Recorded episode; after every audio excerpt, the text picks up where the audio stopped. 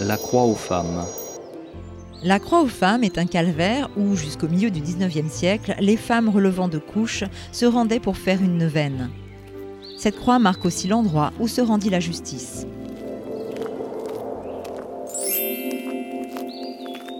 Descendez maintenant l'avenue Henri Greloux jusqu'à la rue des Grands Chênes que vous prendrez à droite.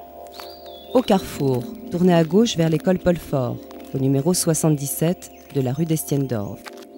Vous serez alors arrivé à la prochaine étape de la balade et aurez rejoint le tracé de la boucle courte. Dès que vous y serez, pensez à caler votre baladeur sur les commentaires de l'étape 9.